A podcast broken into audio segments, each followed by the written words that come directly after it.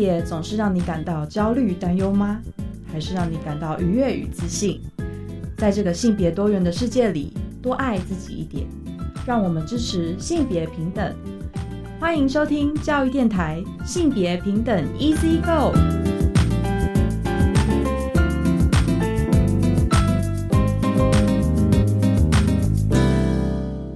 欢迎收听教育电台性别平等 Easy Go，我是玛丽。不知道大家这一拜过得好吗？这礼拜啊，进入六月份了哦，应该有蛮多学校都已经要迎接期末考，或者是呃，像是我们有一些实习的伙伴，可能都已经要迎接毕业的季节了。哦，那我觉得这个时间呢，算是蛮可以重新整理自己的一些学习状态，然后让你迎接下个学期的挑战哦。不管是呃，像是要迎接不同的议题啊，或者是你关心的呃学业的科目都好哦。那接下来要在暑假的期间，如果不知道做什么事的话，非常鼓励大家哦，定时的收听我们的性别平等机构。不管你是要在周末 FM 的频道收听，还是在日常的时候，可以在网站上或者是在 Podcast 平台收听我们的节目，都会一直陪伴大家哦，帮各位补充很多性别的知能。那除此之外呢，我们也非常鼓励大家可以去关心哦，不同 NGO 团体的一些，比如说社区媒体啊，或者是他们分享的相关活动内容哦。等一下的性别大八卦呢，就要分享一个过去也邀请来上节目的伙伴单位哦，立行基金会。他们过去其实曾经办理过一个启程走向更好的明天性别公众教育列车这样子的募资计划。那在五月底的时候呢，正式的，然后这列车正式启动。它的那个列车真的是火车列车哦，在环岛的方式去进行性别倡议哦。那我们稍后呢再跟大家分享相关的新闻。那今天的新闻慢聊呢，我们邀请到的是陆江国小的翁立淑老师哦，来跟我们分享。过往我们会说啊，在学校教育里面呢，都会进行性别教育的内容嘛。可是当你要衔接学校教育到家庭教育里面，我们都要谈性别的时候，到底该怎么谈？好，所以今天请立竹老师来分享一下，从教室到客厅，我们要怎么把性别教育的议题跟孩子做一些不同延伸的讨论呢？那我们先进行性别大八卦。性别大八卦。今天的性别大八卦呢，我们要分享的是立新基金会之前做的一个很有趣的计划哦，是在五月里的时候进行了一个性别公众教育列车。真的是有跟台铁合作，然后就搭着一个环岛列车，到处的来分享，通过剧团表演或者是一题讨论的方式，讨论性别平等教育的内容哦。那这个计划呢，其实从三月底就开始进行了，他们有在募资平台去进行一些募资的活动。那标题是“启程走向更好的明天”，性别公众教育列车哦。那在相关的活动里面呢，其实我们也可以去回溯一下，像立新基金会在台湾已经成立了三十五年了。在这个三十五岁的团体里面，一直以来都是很着重在各种性别暴力防治相关的一些业务当中哦。所以像他们这次的公众教育的一个计划，其实也是承载着立新基金会对于性别公益的期待哦。那希望可以揭开这个象征性别公共教育的一个序幕。那这样子的串联呢，蛮有趣的哦。他们其实是有配合一个叫假角托剧团，然后用戏偶、戏剧或者是音乐的方式呢，去进行一些呃议题倡议的讨论。那他们搭乘的火车哦，就是这个班次开啊，会从台北、宜兰、花莲、高雄、台南、云林、彰化、苗栗，再回到台北，所以真的是一个有点像是环岛的计划哦。那我觉得这部分其实蛮有趣的是。当时候在三月份开始起跑的这个募资方案，就有非常多人在关注。那实际上呢，他们也在五月二十七、二十八号两天呢，启动了环岛之旅哦。在召开记者会的同时呢，他们其实是有邀请像行政院长或者是行政院新评处的处长等人哦。一起去象征着这样子一个支持的一个意向，那包含立新基金会的执行长哦，他们也有一起来去针对这个性别公众教育列车的启航去做一些分享哦，象征着对于性别平权还有性别暴力防治的一些承诺还有看见，所以这个部分其实非常重要，因为像行政院长陈建仁他在致辞的时候就表示，立新基金会呢从最早的除迹救援、家暴庇护、性侵害的复原相关的一些服务哦，一直到现在也关注了多元性别暴力的防治。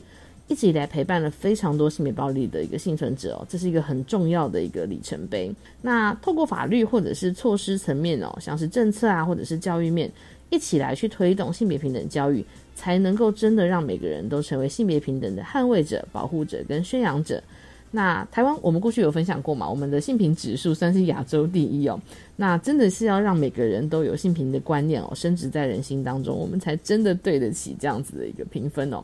那立新基金会这一次的一个服务的方式，除了透过募资之外，他们也实际上打造了一台彩绘的区间车哦。那作为环岛的一个性别公众教育列车啊，那像刚刚说的哦，真的是环了岛。那不同县市里面都有一些就是停泊，那列车上呢也会有蛮多小朋友，还有一些家长，那会跟剧团一起互动。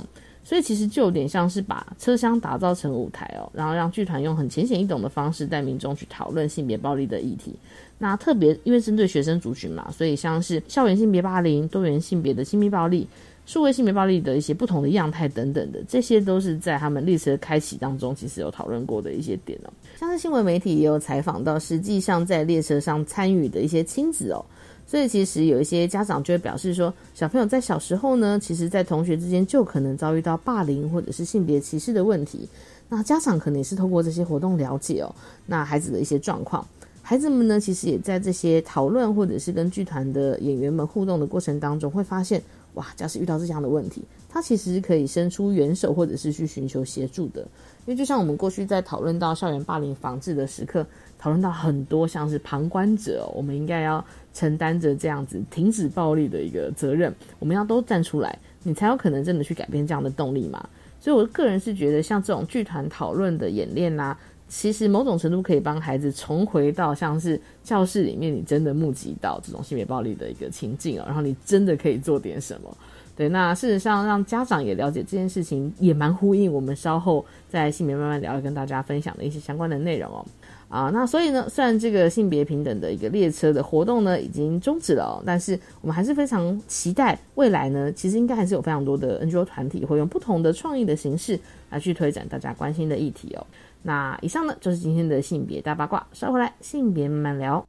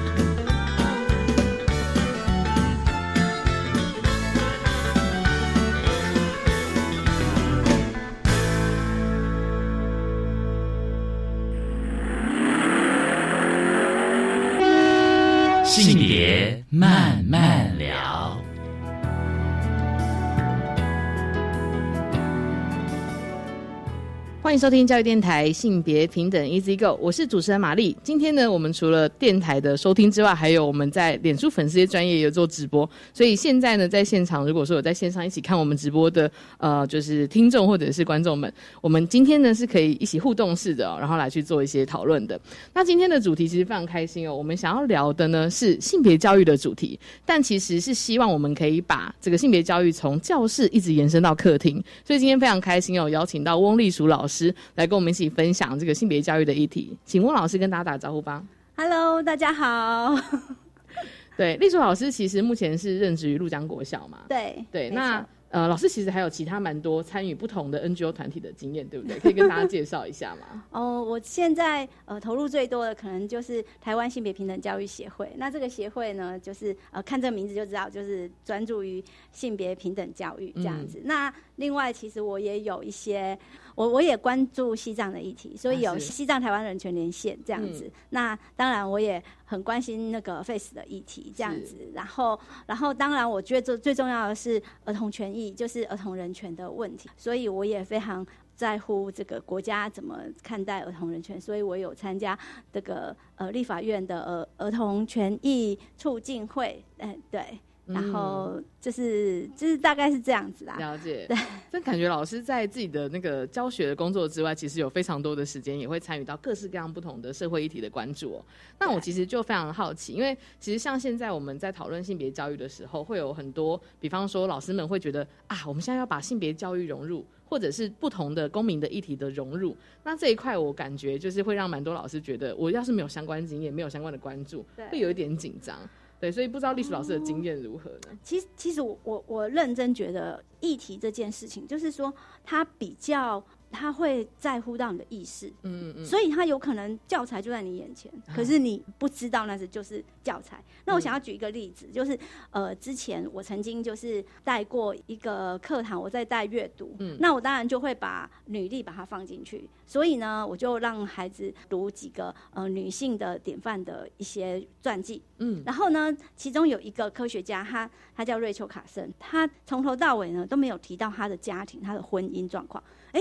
小孩很厉害，他马上就注意到了，所以小孩就会问：哎，看别的这个传记，我们同时也看了蛮多其他本，都都有提到他的家庭，可是他为什么没有？所以就是小朋友就问老师说：哎，为什么老师他是不是没有结婚？哦，我然后我就从这里，我就觉得哇，有学生提问，这是最好最好的契机。对，所以呢，我就开始来讨论说，那他为什么看起来没有提到他任何婚姻的状况？应该是没有结婚。那如果他没有结婚，那会有什么因素让他会处于没有结婚的状态？所以呢，那时候我们就可以开始讨论，讨论到最后就会到同事教育去了。啊，是是是是，是因为学生就会讲出各种可能嘛。然后呢，就有学生就讲一句说啊。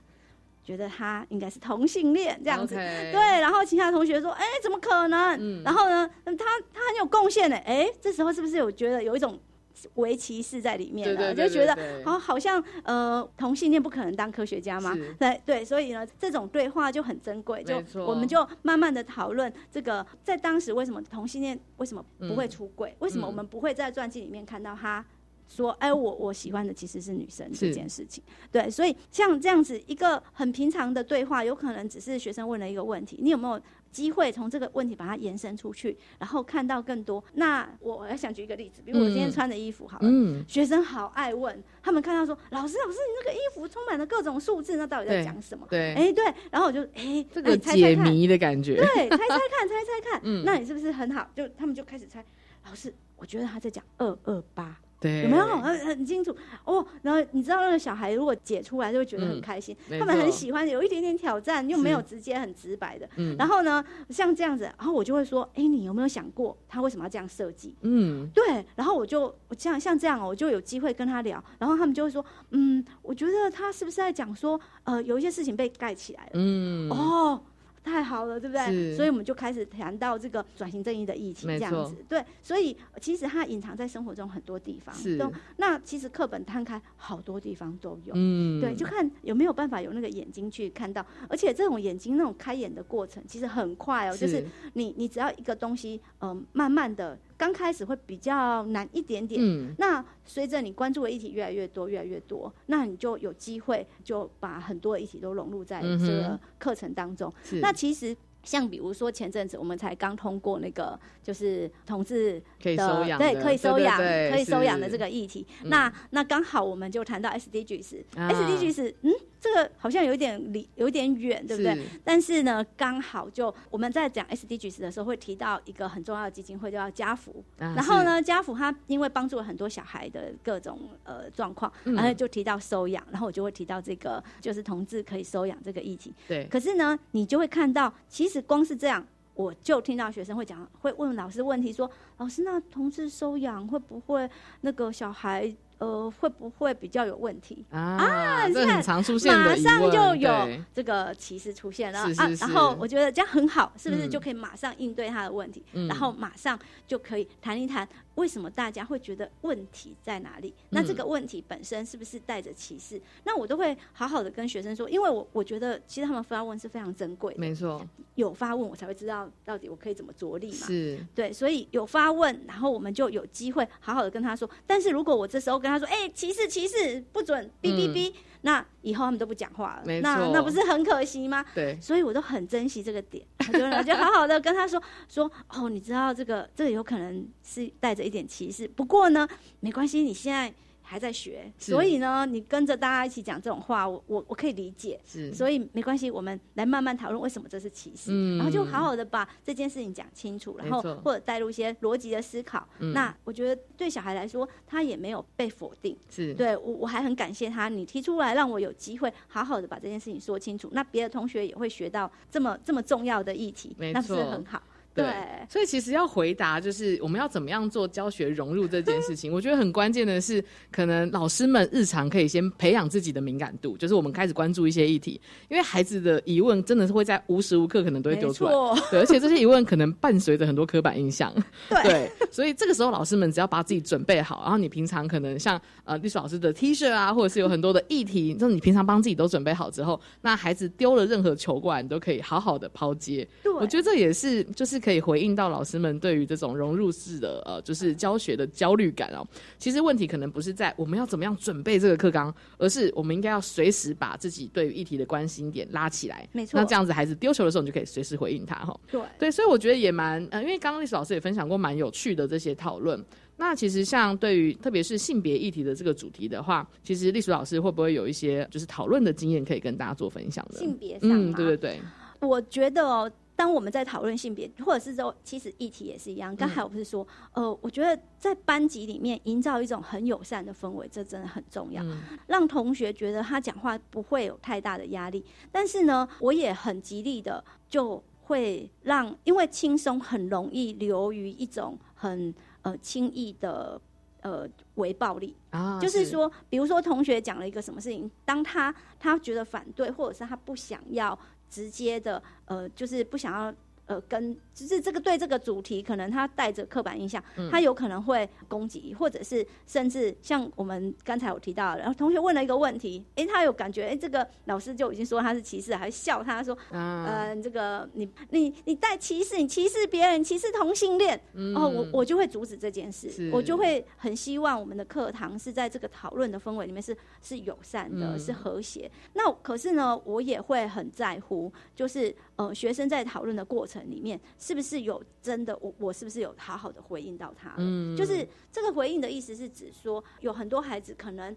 诶，就是老师如果呃，就很多议题一起来，可能他就过。我我也很想要说，有一些跟课程上会有一点呃脱钩，或者啊是、对，然后老师就会很焦虑说啊，我的课根本都上不完了，那怎么办？？对对对，所以像像这样啊，我我很多时候可能在会在那个这个议题的融入回应上面，就会比较倾向于说，我会留一些余地，嗯就是我会先把它重点讲了，然后呢，他们如果还是哦不断的很多问题，有可能我会给自己多一点空间，说、啊好回应他们的问题，但是真的不行的时候，我可能就会留说好，那我们。以后应该还会在某一些地方讨讨论到这些议题，嗯，所以呢，这时候就要考验到老师能不能在这个议题上结合课程进度的能力。所以我可能会在后面，比如说我们后面谈到了公民素养，或者是我们谈到了什么暖化或者是什么，然后那会结合到前面可能学生的问题，是那我就会来把它说，我们之后再来讨论这些东西，而且我就会有所准备，嗯可能我会准备一个小影片啊，或者是呃准备一个故事，让我更聚焦的回答，嗯。因为有时候学生的提问是。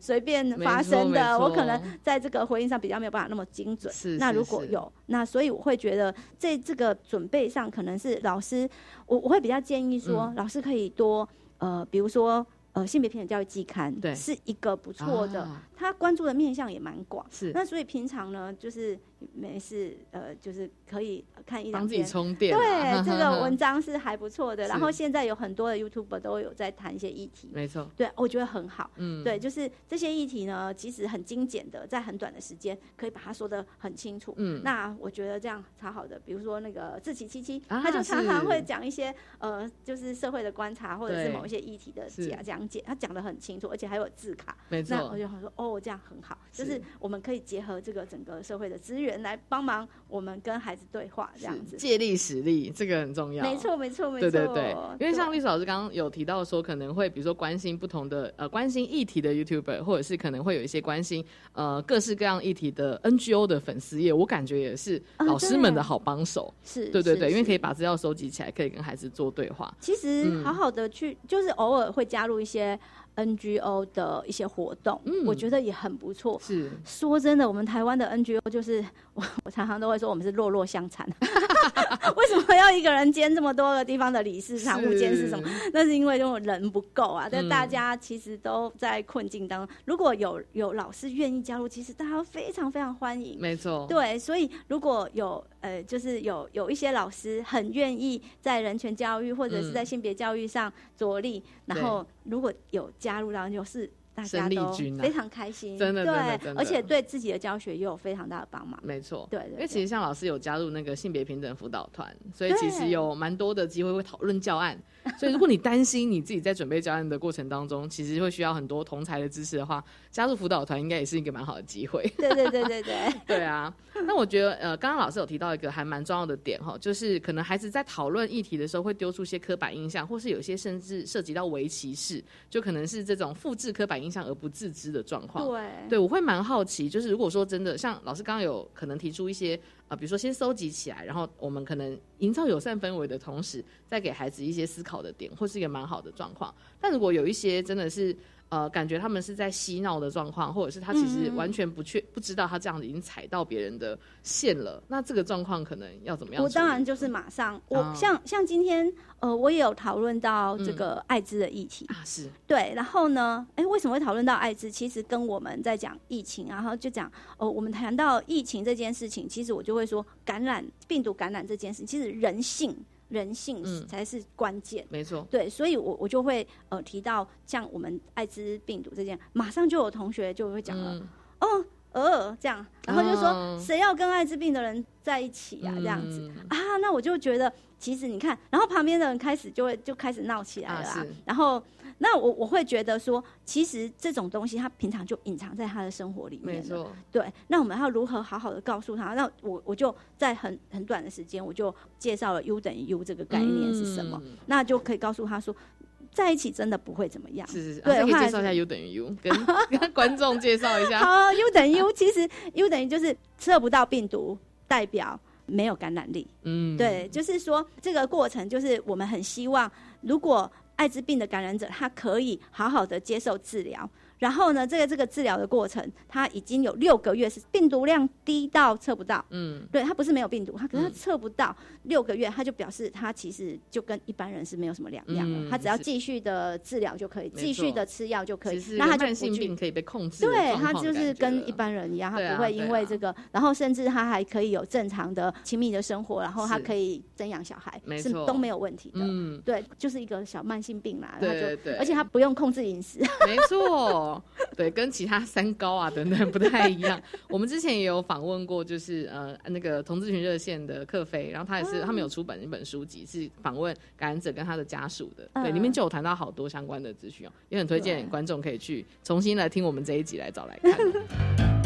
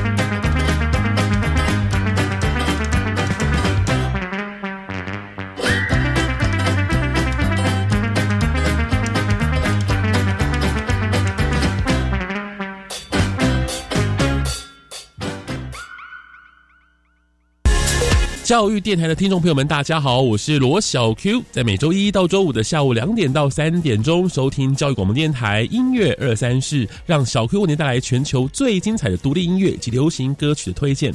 在这茫茫的歌海当中，音乐出版量爆炸的时代呢，让小 Q 为您精挑细选好歌，为您全方位扫描全球音乐市场值得推荐给你的新歌。周一到周五下午两点到三点，记得锁定教育广播电台音乐二三事。你今年要参加分科测验吗？要啊！七月十二号到十三号考试，什么时候报名？六月八号到十九号。考试科目包括物理、化学、数学甲、生物、历史、地理、公民与社会共七科，自由选考。我先参考看看理想中的校系是采集哪些考科成绩再选考。对了，要依照大考中心考试简章规定报名。以上广告是由教育部提供。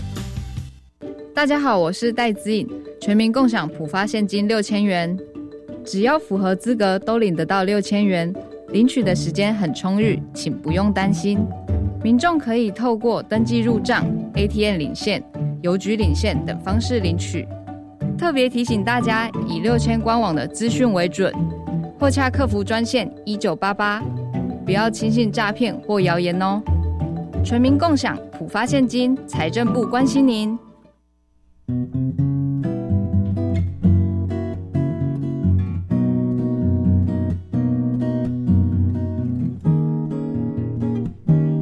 是苏命苏米恩，你现在收听的是教育电台。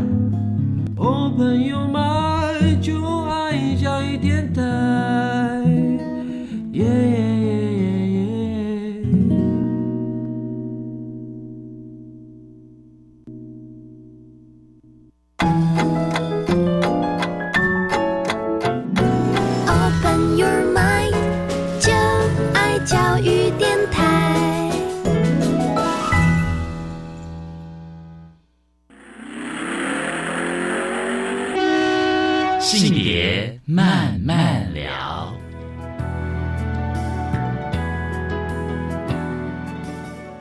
我们接下来其实也想要请栗鼠老师来跟我们分享一下哈。其实老师除了呃就是教师的身份之外，其实也有妈妈的身份。是的，三个，三个孩子三个小孩子叫我妈妈的。对，那所以其实从你在工作上面，在教室里面要跟孩子谈这么多的主题，那你回到家里到客厅，呃，会跟孩子也谈性别教育的议题吗？哦，当然啦、因为性别这件事情就是在生活中一直不断会出现嘛。嗯，不过我觉得我的孩子他们比较，因为他们从小就是看着我跟别人在谈这些事情，啊对，所以他们在意识上，我觉得是是比较是无痛的就。就、哦。没有问题这样子，但但是他们还是会有一些自己的课题，是。然后比如说他在情感上遇到一些嗯。状况，或者性这件嗯事情，就性教育，我觉得真的也是很多家长很焦虑的耶。对啊，可以请栗鼠分享看看。我我我自己觉得，对我们在跟孩子谈性的时候，难免就是会有一点呃，一一来是尴尬，对，二来就是很多事情不晓得该怎么着力。嗯，我觉得有一点是，其实就在班上也是一样啦，嗯就是第一个就是把话摊开来说，啊，是，你我觉得那件事情你只要做第一次，后面就通了，嗯因为第一次你会最卡，嗯，就是那些名词，然后那些说法，是，只要你第一次的时候就把它好好的每一个就把它说清楚，嗯。所有的，所以比如说你会跟孩子介绍学名，可是还是会有一些昵称，但当然啦、是都让他知道这样。呃，我都会说，啊平常我们嗯叫鸡鸡，然后嗯其实是我、其实他真正我们就会讲阴茎，啊，然后但是。我觉得阴茎算是比较容易过的，是是呃是，女性的一些性器官的名称会比较麻烦，比如说、哦，我们讲到后后来我们讨论到割礼，嗯。然后就会讲到阴蒂，嗯。那阴蒂到底是什么呢？嗯。好，这个就会有很大的呃挑战了。对我已经感到家长的焦虑慢慢升起来了。对对对对，类似这样，或者是说呃呃做爱的感觉是什么？OK，哦，这个嗯讲性行为还算可以，对。但是讲到感觉哦，这个有一点哦所以像这个东西，因为他们会很好奇啊，甚至那个呃，我的女儿就会那边问啊，嗯嗯、那妈妈你呃，你性行为的时候，嗯呃，会觉得很开心吗？那我就说哦性行为当然就是要开心才做啊，不然呢？嗯对对对，好，就是类似这样。他说，嗯，那不是会痛吗？类似这种，因为他们的所以孩子其实本来就会接收到很多资讯啊，对所以不用回避这件事情。没错没错，嗯他们就会，所以他问你的时候，我我觉得第一个要跟他站在同一个平面，你不要一直在那边想说想说，嗯，他现在是不是怎么了？啊，他他有男朋友了吗？不会。该不会呃，哦。先不要滑坡，是先好好的面对问题，然后甚至呢，把我们变成一个伙伴。是。对，就是我有时候我也会反问，我也会说啊，我在某些事情上也是有一点困扰的啦。嗯。对，或者是我觉得这件事情也不是呃我什么都知道，是。对，类似这样，就是慢慢的在这个过程里面，跟他像好朋友或闺蜜一样。学伴或闺蜜，对，一起讨论，一起共学。对对对，只是对。说我可能经验比较多，我可能可以啊提供一些自己的经验的东西。那小孩呢，他们可能就是在这个上面，他们可能会呃问题比较多嗯，或者是他听到了很多八卦。是，哦对啊，对。因为其实现在要，比如说有很多家长可能他会很焦虑，然后担心孩子上网的时候看到一些色情网站，他可能嗯就会装守门员。但我就发现，其实小朋友都知道怎么翻墙，哎，没错，就是那感觉并没有办法直接就是把孩子的那个对性的那个疑问挡起来，所以不如就直接跟孩子一起试着讨论看看。对，而且嗯我、我觉得我一直都跟家长讲，我觉得养出强大的小孩比无菌养他还要重要。啊，这真的很重要，真的，嗯，强大的意思就是他有抵抗力，他知道这件事情，然后而且最重要的是他有靠山，没错，就是我觉得我会很想要成为孩子愿意信任，然后、嗯。然后他知道我很支持他的人，是。所以就算他犯了一点错，或者是哪一个想法有一点无助啊，不知道他可能犯了一些呃别人可能觉得啊你这样子很不好，或者是呃。其他的人可能对他有一些不好的对待的时候，哎，是是是他知道来跟我讲，我一定会支持他。这真的这错误真的没关系，就是嗯谁不会犯错但是重点是他在犯错的过程里面，他能不能有力量好好站起来去直面自己错在哪里，然后好好的去弥补，然后甚至呢，就是把自己。转回来说，哦，我知道我那时候真的有一点不太对。不管像我们刚才说的，呃，歧视别人，或者是呃自己可能在这个性别的对待上做了比较不好的事，嗯这个都有可能在青少年的小孩身上发生。对，因为你知道媒体这么多，所以一开始他可能接收到就是觉得，哦，男人就是要霸气。对，那你能，我我就觉得，哎、这个这个是媒体，我们在这个过程中就有在，我会看到嗯性别平等教育的缺乏，没错那我们就好好的把它补上。然后呢，这个过程不要过度的苛责小孩，然后可以跟他好好一起前进。嗯我觉得那在小，尤其是家庭里面，这个东西更重要。你想想看，小孩在学校，我觉得压力很大，啊对啊面对功课什么什么，然后呃人际关系啊各种，那这个东西有可能就会回到家里的时候，会变成有一些反扑。那嗯那家长如何好好的在这个过程里面同理孩子的处嗯境，然后好好的跟他聊这些，哎、他可能遭遇到的问题，跟先同理了，然后再慢慢的一起面对。是对，那我觉得这个这件事情绝对是呃，不管是孩子在呃人际上，或者是、嗯你不要说性教育，呃，各种教育，对呃，对，然后人格的成长，呃，甚至身体的健康状况都一样，这个东西都一定是呃通则。对，嗯就是先同理孩子，跟他站在同一阵线，是然后再共同来面对错误，或者面对问题，对然后再一起想办法解决。嗯是是是对我们家长就是一个支持的角色。没错，嗯对。那另外还有，除了像刚刚丽叔分享到的性教育之外，我觉得对家长而言，那个魔王关卡可能会是情感教育。对，就是孩子像他在，比如说他真的谈恋爱了，或者是他有喜欢的人了。对，那如果家长可能发现，哎，怎么好像常常在跟谁传讯息，然后常常怎么手机一直挂着在那边，哎有挂睡的对象。对，那哇，像他不是只有传讯息，他还会一直笑。对啊，然后就睡觉的时候放旁边啊，都都不挂断这样子。对，对那像这种，对，那如果真的有这样子的状况的话，我相信是非常多家长觉得有点紧张，不知道该怎么办的。嗯对，那可能甚至紧张到也会像是刚刚说的那种比较保守的方式对待。对，那孩子可能就不太敢跟你谈了。对，那其实历史有没有什么比较好的建议？啊、我我我要先跟这个就是大家焦虑的家长说，嗯真的，你要想他让你看到，绝对是比较好的，啊就是台面上绝绝对比台面下好。是我们真的看到太多的新闻，都是家长是最后一个知道，而且他最后知道的时候，可能都已经呃闹出人命。两个人命都是啊，啊，对，是比如伤害自己，或者是可能呃未成年怀孕的议题，对对对，那这些可能都不会是我们想要的。那重点就是在，如果这件事情他一开始的时候，他他知道他有问题可以找你商量，这个这个真的很重要。嗯。那要怎么营造他愿意找你商量？当然是他知道不会被你骂。啊、是。对，然后不会被你责备，哎，开心哎，那是开心的事情，他多么想要找人分享啊！嗯，对，真的，我以前想说，我我在刚交男朋友的时候，也会很想要跟别人说啊，对。对，说自己啊，那个那个东西是很满的，对啊，对。那如果对恋爱的幻想有那么多，对，刚接触，然后那个整个心，然后整个是。身体，整个所有的嗯。细胞都在闪亮亮的。没错没错。哎，你知道那个闪亮亮，我就觉得他会很想要跟你分享。嗯那之后我们就好好的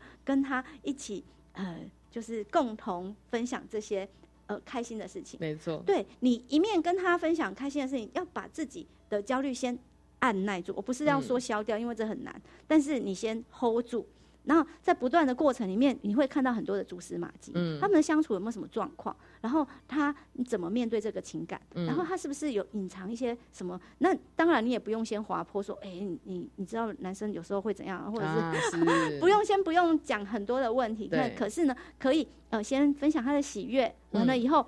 这个情感才有机会慢慢的在某一些时刻，嗯哎、你就有机会参与。没错没错对，这错，这个是很重要的一步啦，跟我们刚才讲的东西很像。对对啊，那情感的东西，我觉得我还有想要多提醒家长嗯一点是，好好的去想你初恋的时候是什么样子。啊真的你小时候暗恋一个隔壁班的同学的时候，那种心情，那看到他的时候那个心跳，对然后就会啊觉得啊，你全身好像都没有什么别的东西可以思考对，对这种心动的感觉，我觉得其实人都是一样的。没错，那最好的方式就是，哎、你你好好的把这个感觉唤醒过来，嗯那你就可以同理孩子这时候正在遭遇什么。没错没错，对，那就可以呃，好好的跟他说，我懂，我懂。对，然后让孩子感觉你也跟他一起开心，或是你也可以是一个，就是像刚刚说的，有问题可以跟你讨论的角色，真的很重要。真的。对，然后但我觉得大家对于那个女儿和对于儿子的那个 真的这两个情感教育的那个，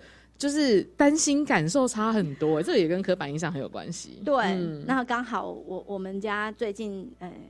好，就是女儿，对嗯，对，那那我会觉得大家嗯不要忽略孩子的能动性。啊，其实孩子他会自己成长，他不嗯会做出伤害自己的事情。是你要一定要先想这个，因为我会觉得很多家长都很怕孩子受伤，嗯很怕孩子遇到不好的对待，嗯哼，然后就开始拼命的呃讲一堆教条啊，或者是自自己设想了非常多的状况。恐吓式教育，对呀、嗯就会这样。其实我我会觉得，呃，你不要忽略小孩他们自己面对事情的能力。是其实很多孩子他会知道，呃，什么事情做了可能对我是没有什么好处。嗯那你反而要培养他的是，如果你呃，比如说呃，我们谈性好了，就是、呃、很多家长的焦虑可能是，嗯、他们万一呃太过于亲密，然后怎么了？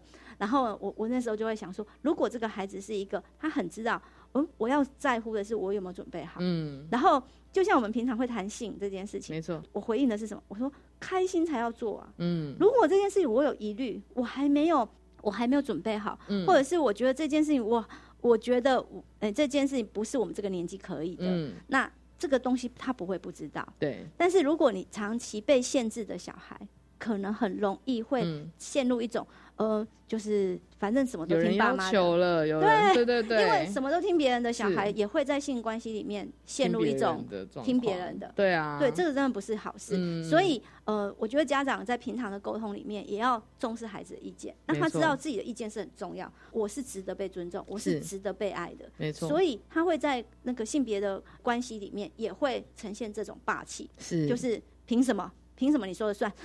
对我的意见也，我们两个意见都同样重要。对我们两个意见都很重要。你不你不是你说的算，然后我是不是也可以把我的疑虑也同等的被你好好的看待？没错那这种事情，我觉得小孩子不会没有，嗯只是他会不会是在这个成长的过程里面，长期的在这个威权体制里面，有可能会慢慢的压抑自己。是是，那他很多事情会听别人的，没错我我们也觉得。嗯，对，这个是一个反扑啦，对，没错。希望家长可以注意到这个。对，如果有 机会跟孩子一起讨论的话，跟孩子做民主的讨论真的很重要，因为让孩子知道他可以自己做决定。那他在人生的各个时刻，他其实有好多决定要做。是啊，对啊，从小就要开始练习这件事哦。没错，对。那当然也会有，因为比如说像新闻时事，我们也会看见哦，就是性别平等教育推动了这么久，其实真的有很多的老师和家长很关心，也很努力。我们在一起推动，营造个友善的环境，让孩子可以呈现自己，或者是丢出疑问。对，但偶尔也还是会出现一些反错的状况。比方说，最近这几个礼拜，不知道你们看到新闻，台大呢那个经济系的学生会有候选人，他感觉写的很戏谑的一些就是证件，那证件里面有非常多针对不同族群啊，不管是性倾向啊、外形啊、男性、女性的性别气质啊等等的。这些有好多的刻板印象，跟其实我觉得已经涉及到歧视的言论了。对，那我也蛮好奇，就是因为在跟孩子谈的过程当中，除了像刚刚说的，比如说大家会有一些疑问，可能会涉及到刻板印象，像这种有一点像是用开玩笑，可是展现了一定程度的恶意，这种又该怎么回应他呢？我呃，先讲一个立场，我常常跟孩子在当他们有一些歧视性的言论出来的时候，甚至有一些人会讲，也会挑战老师，会说。老师，你不是有言论自由？那为什么我我这样讲不行？嗯，为什么我这样讲不行？或者是有的人会投射别人，那为什么他这样讲不行？那我跟他们讲一件很重要的事情，我就说言论自由啊，这件事情我们要共同维护，对不对？如果有一个言论在那里伤害自由，那我们会不会要严肃的看待？嗯，对，所以我会觉得。不是说呃呃什么歧视性的言论怎样？因为我觉得歧视太优美了。对，有一些歧视它就是包装在很多的话语里面，有没有？我们常常听到的这种，他一定会先讲说哦，我没有歧视女生，嗯，那但是在家里照顾小孩不是很好吗？不要出来什么的，这 那你你说我没有歧视吗？为什么他要先讲我我没有歧视？对 对，那。像这种这种话，很多的话语，其实它都会经过一些包装，所以要辨认其实不太容易。我我会认为这个过程，如果我们太无限上纲的说，哦，歧视的言论怎么样，然后呃有一些话我们都还来不及辨认它，结果呢，它可能就会被消掉，那也是一种暴力。所以对我来说，我也不觉得要很呃用很严厉的方式来看待。可是它只要一冒出来，我会觉得只要。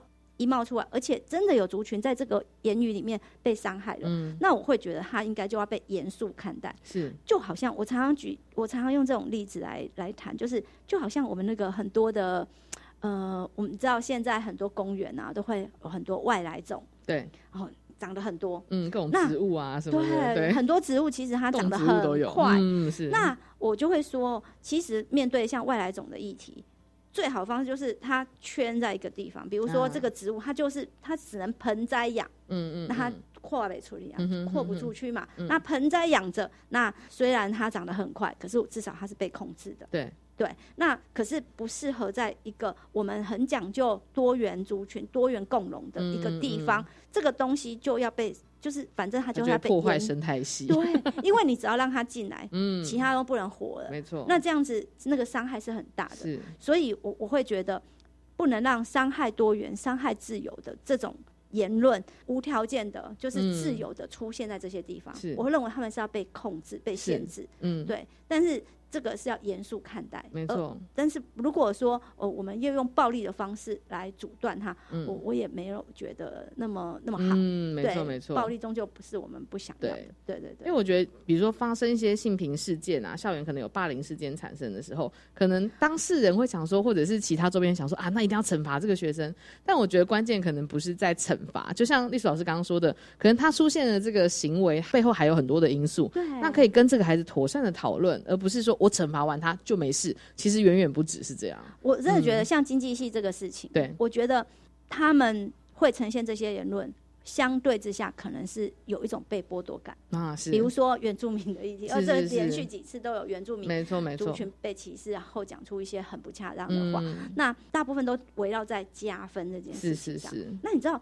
在我们强调竞争的这种社会里面，就算那个名额是多的，嗯，它并没有干扰到你原本的名额哦。没错。但是你只要看到有人比较轻松，然后就可以达到哦，我要很努力的做，这是他们的想法。他们觉得他们他们不用那么努力就可以，他们的分数不用那么高，然后他们可以。那像这种事情，那种被剥夺感，我觉得是需要被照顾的。没错。就是他怎么了？他怎么看待这件事情？嗯。那我们有没有办法好好的来告诉他这个世界的状况？历史的因素或者整个环境文化上的因素是什么？然后让他知道说，其实你是在优势的位置。嗯，对。然后让他更全面、更高的角度去看到自己所谓的处境，是。然后就会知道，甚至我还想要多给一些典范，比如说，呃，我最近啊在跟孩子谈这个议题的时候，嗯。我举的典范就是罗义军，啊，是。因为你想想看，我就说同样是建中毕业，嗯。同样考上台大，那他后来的选择是什么？他到马拉维去嗯。帮助那些艾滋病患，是。那些艾滋的患者。那你说怎么了？他难道没有不担心自己会染病吗？而且那个地方这么，这就是这么令人担心。嗯那他自己怎么看待？哎，我就觉得，即使典范出现，你会看到谁高度出来，嗯会让会想哦，那对我怎么了？为什么我会现在这种别人加几分，然后我就会觉得、哦，好计较，是不是我的我自己的生活圈太小？嗯。然后或者是是我太专注在竞争这件事情上了，嗯。那那这种东西是慢慢的可以好好的跟这些人对话，是。然后把这个宽度拉出来，让他知道这个世界到底怎么了，然后你的言论伤害了谁。那我们很希望这样子的事情不要再发生。没错，对对对，对，就是把每一次的事件都是危机是危机就是转机啦，刚好可以拿来做讨论是。我真的觉得是这样，因为歧视的言论有时候真的很难辨认，对所以有人讲出来正好，没那就可以好好的拿来当教材。对啊，因为其实像新闻事件，最近这几天都会播那个台大的这个经济系的事件嘛，所以刚好你也可以在家里面，家长看见了，可以跟孩子一起来讨论，它里面涉及到哪一些主题是有些是刻板印象的，有些在开玩笑的时候的界限，假使真的要开玩笑，你非得开这种 会踩在别人痛处上的玩笑吗？对啊，那我觉得这其实都是蛮重要的一些讨论点哦。真的，对，那其实我最后也想要请栗鼠来鼓励一下哈，就是呃，如果说有想要投入在就是我日常生活当中跟孩子在家庭教育，或者是假使你有教职工作，想要在学校教育里面融入性别教育这个相关的素材的话，有没有什么鼓励的，或者是 老师素材对啊对啊，嗯。就是有什么资源可以提供给老师们？我我觉得最容易取得的素材就是像广告这种。啊？是、广告都是一分钟、两分钟，嗯很短的时间。然后呢，它又会一直出现在学生的日常。啊是，对他们常常会看到，不管是手游的广告，嗯或者是是呃电视，或者是他们看什么，那广告这件事情，它其实是一个很强势的媒体。嗯那我就会跟孩子来谈说，这个广告里面呈现了什么样的刻板印象？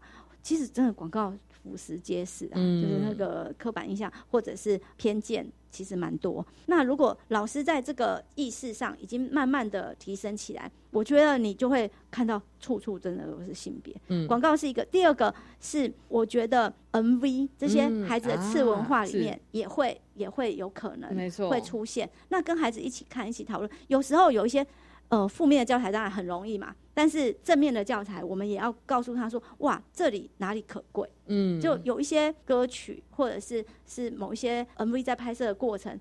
对，然后《玫瑰少年》啊是是不是他就关注到了某一些族群，然后嗯他就刚好可以用这个来谈叶永志。对那然后而且其实他的 MV 也做得很好，嗯对他这些跳舞的人是不同的族群，嗯就说为什么他们要选这些族群来？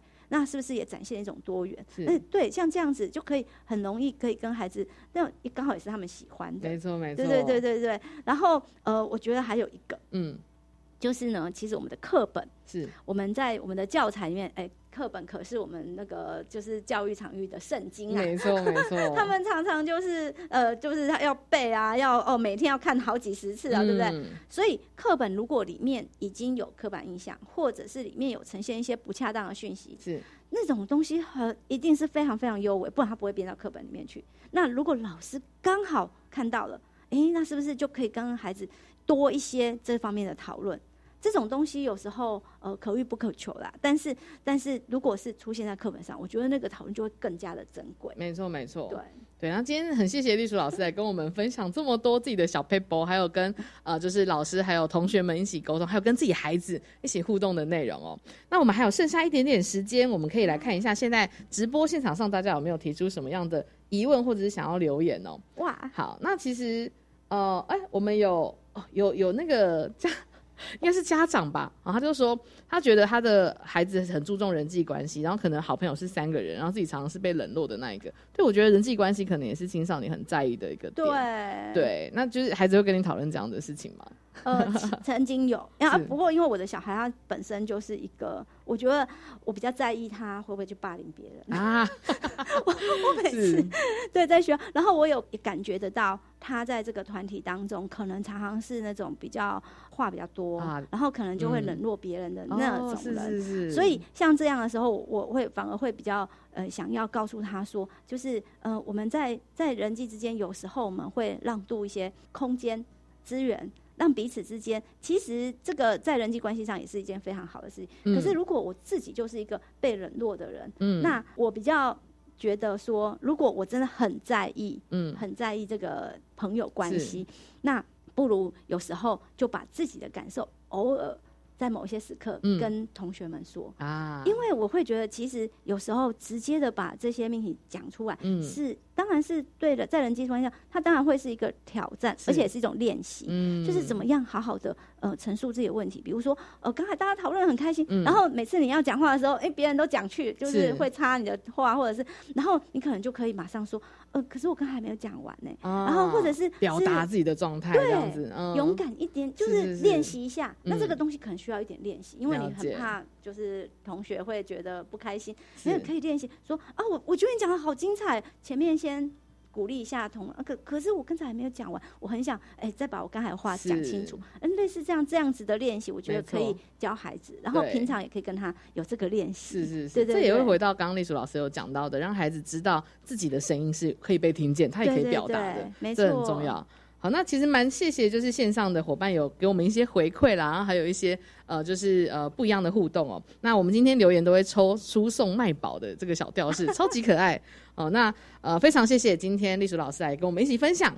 对，那也欢迎大家持续的收听哦，在每个礼拜天下午三点到四点，在线上收听我们性别平等 Easy Go 的节目。我是主持人谢玛丽，大家再见啦，拜拜，拜拜。